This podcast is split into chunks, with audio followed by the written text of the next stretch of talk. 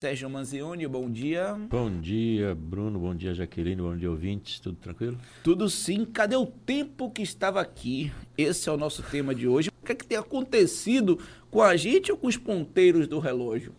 Olha, o tempo é uma percepção muito particular. A gente tem uma sensação de tempo.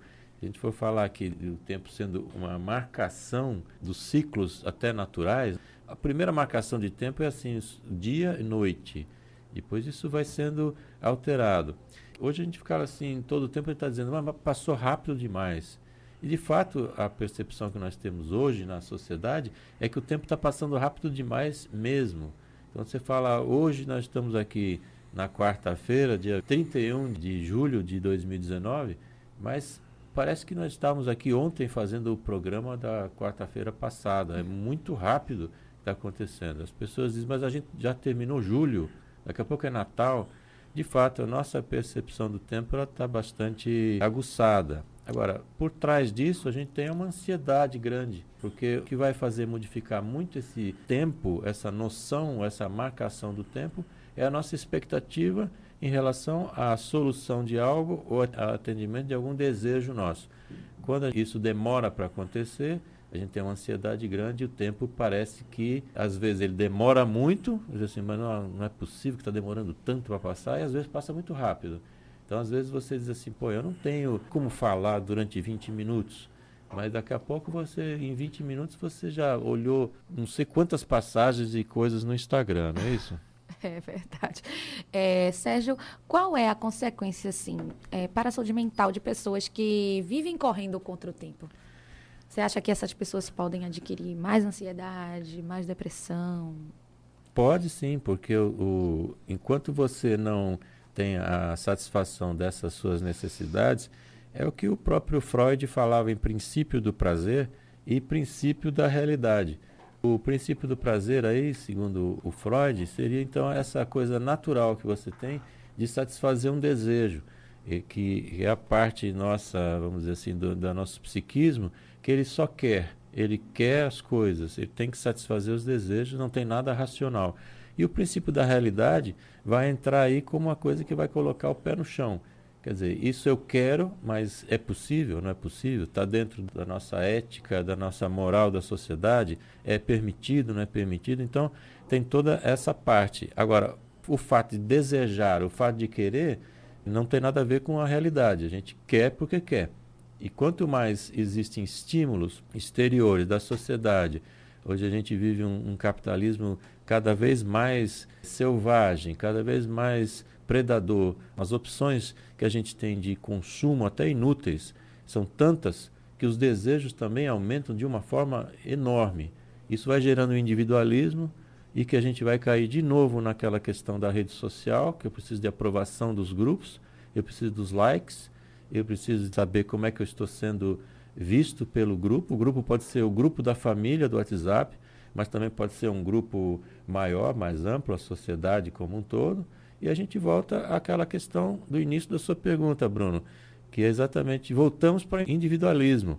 Quer dizer, estou muito preocupado comigo, com a minha imagem, como é que os outros vão me ver e para que eu possa então estar dentro de um papel que eu estou projetando refém do próprio ego ali, né? Com certeza. Agora também eu me pergunto o seguinte: até que ponto a tecnologia rouba o nosso tempo, né? Ela, claro, tem inúmeras vantagens, mas a tecnologia, através desses smartphones, redes sociais, quanto que isso tem roubado, digamos assim, o nosso tempo? Eu percebo que tem gente que chega em casa, liga a televisão, liga o computador, liga a rádio, fica no celular, assim, fica conectado com o mundo, porque talvez se estiver em casa consigo apenas, é, esse silêncio vai ser ensurdecedor.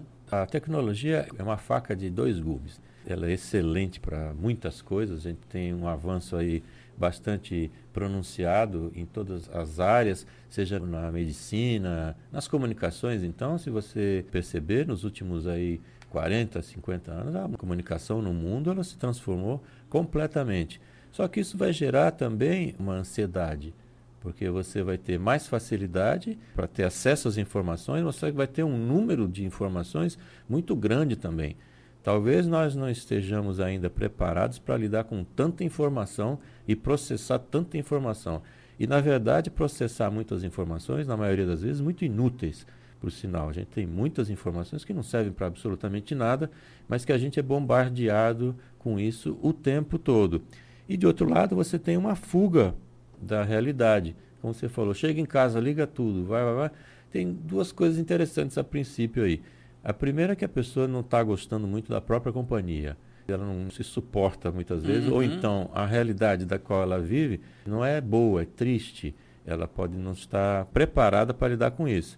E a outra é uma fuga realmente dessa situação, dessa realidade que ela vive e colocar isso de uma forma assim bastante tranquila. Foge da realidade e vai procurar um recanto. Ou seja, vivemos tempos assim de muita ilusão, tempos em que a gente tem conexões e não tem mais relações pessoais, a gente, a gente desenvolvia amizades, hoje a gente desenvolve conexões, nas palavras do próprio Bauman, e que a gente vai caminhando para que as coisas sejam cada vez mais frágeis. Relações frágeis, você pode deletar, fica tudo muito fugaz.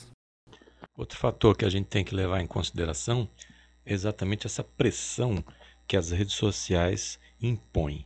Ou seja, você manda uma mensagem pelo WhatsApp, a outra pessoa visualiza, você vê que ela visualizou e ela não responde. Aí começa todo aquele tormento. O que, é que será que eu escrevi? Será que eu escrevi alguma coisa errada? A pessoa não gostou por quê? Será que eu falei alguma bobagem? Começa a gerar culpa, começa a gerar preocupação, começa a gerar uma expectativa enorme pelo julgamento que o outro está fazendo. Será que ele vai me aceitar? Será que ele vai rejeitar? E é o medo sempre do, da rejeição, do abandono. Isso gera também uma ansiedade enorme por essa busca pela aprovação.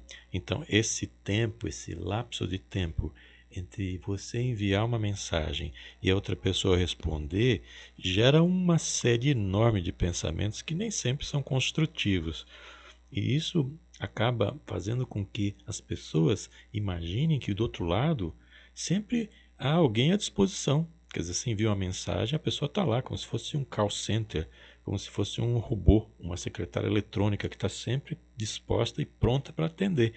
Mas a pessoa pode estar no banheiro, a pessoa pode estar conversando com outra pessoa, a pessoa pode estar atendendo um cliente no consultório.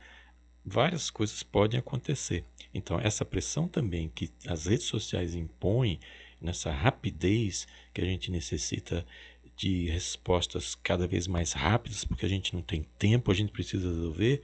Quando você vai perceber, tempo existe.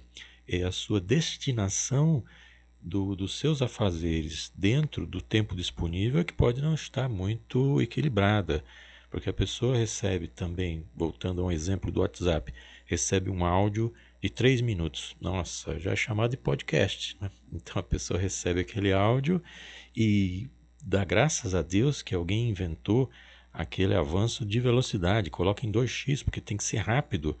E de outro lado, ela passa assim minutos, horas deslizando o dedinho em cima dos posts para ver o que é que alguém falou, ou então vendo videozinhos, dancinhas no TikTok, ouvindo um monte de informações inúteis disparadas na rede, ouvindo influenciadores digitais que não têm o menor preparo e também têm uma profundidade muito rasa nas informações, mas as pessoas botam fé nisso, ou seja, se perde muito tempo, se desperdiça muito tempo com questões que são absolutamente inúteis. Então é melhor ver também a administração do tempo como uma saída importante para que você possa ter essa sensação de que a utilização do tempo ela é boa, ela é eficaz.